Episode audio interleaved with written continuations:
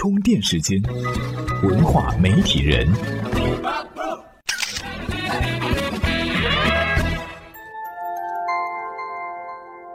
媒体与内容探知世界运行的新规律。大家好，欢迎来到喜马拉雅 FM 独家播出的文化媒体人。今天的节目呢，我们来说说水军。注意，我们这里说的水军呢，并不是指我们古代的周帅，就是在海上行军的那种兵种，而是指网络水军。顾名思义，就是说那些在网络上大量灌水注水的人。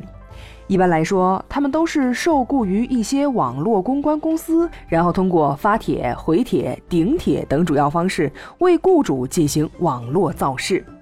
他们的主要任务是发表大量简短和没有意义的帖子，或暗中删除别人的言论。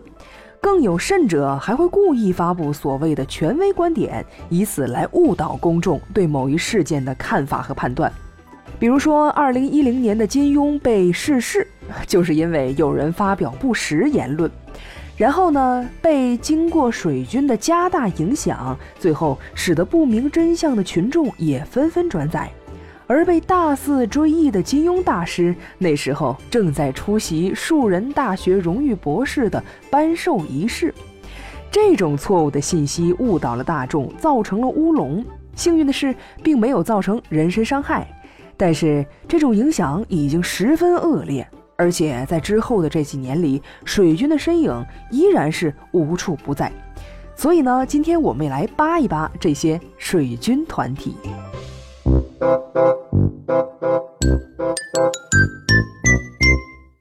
要说到水军的由来，最早呢是在十一年前，也就是二零零五年。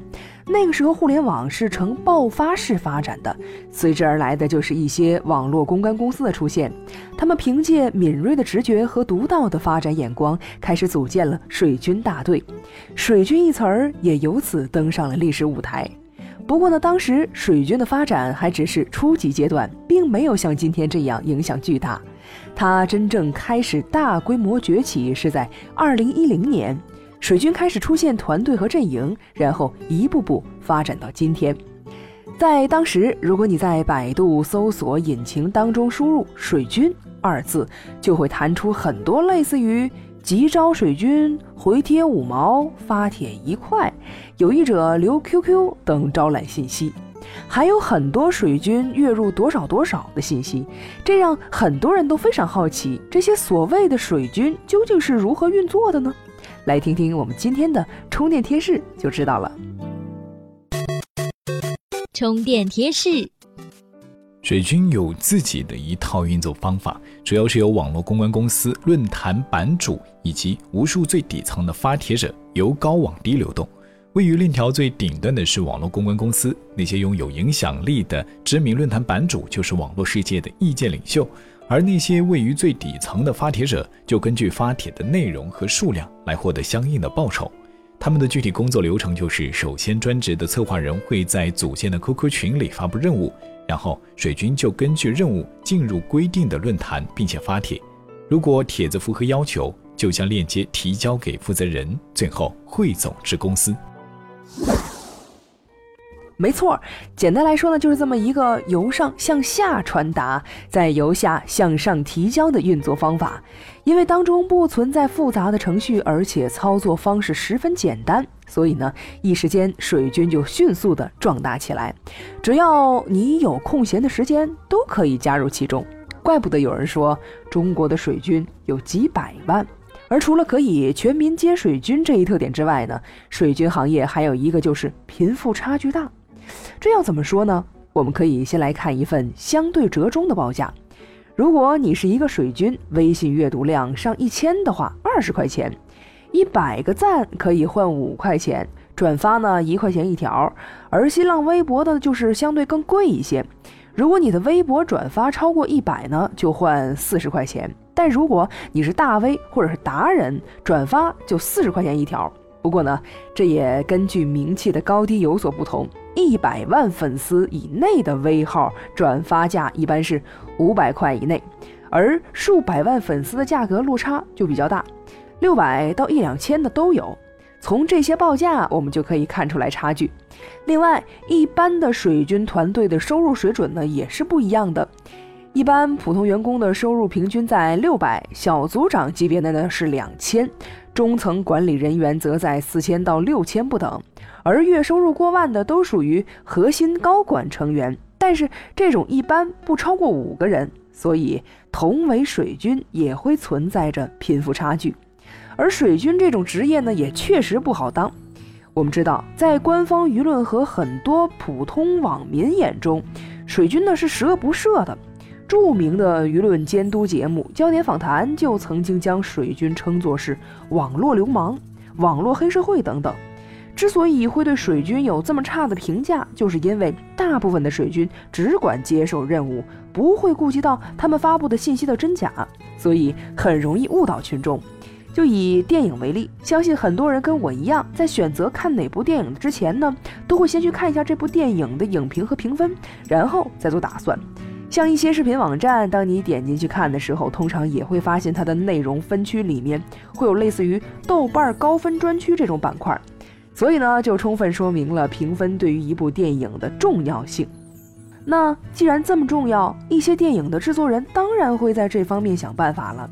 现在来说，一种比较普遍的手段就是雇水军，来对这部电影进行炒作。提高讨论数量和关注度，所以呢，很多不明真相的人就会因为大量不实的夸赞和虚假的炒作而走进电影院，然后呢，却发现这是一部烂片儿。但是明白过来之后呢，也不能有实质的改变，只能在网上发泄一下情绪，而很有可能你的言论还会被庞大的水军所掩盖。那么，既然水军会对我们造成这么大的消极误导，我们应该怎么去辨别它到底是不是水军呢？我们来听听已经有了四年网络公司从业经验的媒体人王瑞来跟大家解读一下。充电语录：典型的水军账号，它有一个特征啊，就是它第一，它这个人名啊，它就不像个人。但凡你看到这个后缀名是数字的。或者说他这个昵称根本不像个人的，那么他就一定是几乎可以肯定是他是水军账号。另外一个呢，水军账号的一个重要特征啊，就是他基本上没有原创信息。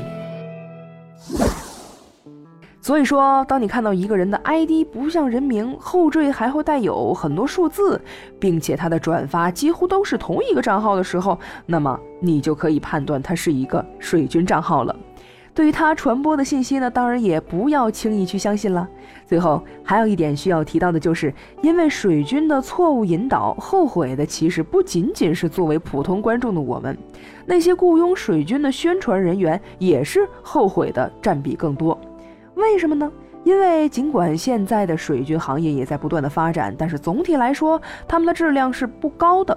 因为无论他们有多么的专业，他们的操纵手法还是比较机械的。